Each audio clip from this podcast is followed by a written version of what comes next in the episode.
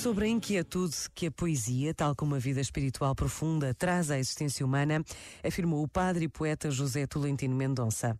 A poesia, e aí ela não é diferente da vida espiritual ou da experiência espiritual mais autêntica, é um exercício de nudez, é uma redução.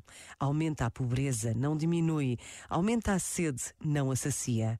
A poesia é para aumentar a sede, como a experiência de fé é para aumentar a sede. Poema a poema, a poesia são golos de água que nos tornam mais sedentos. Nesse sentido, é uma experiência humana muito mais exposta. A poesia dá-nos o sentido profundo da nossa fragilidade e da nossa vulnerabilidade e da aceitação disso. Este momento está disponível em podcast no site e na app da RGF.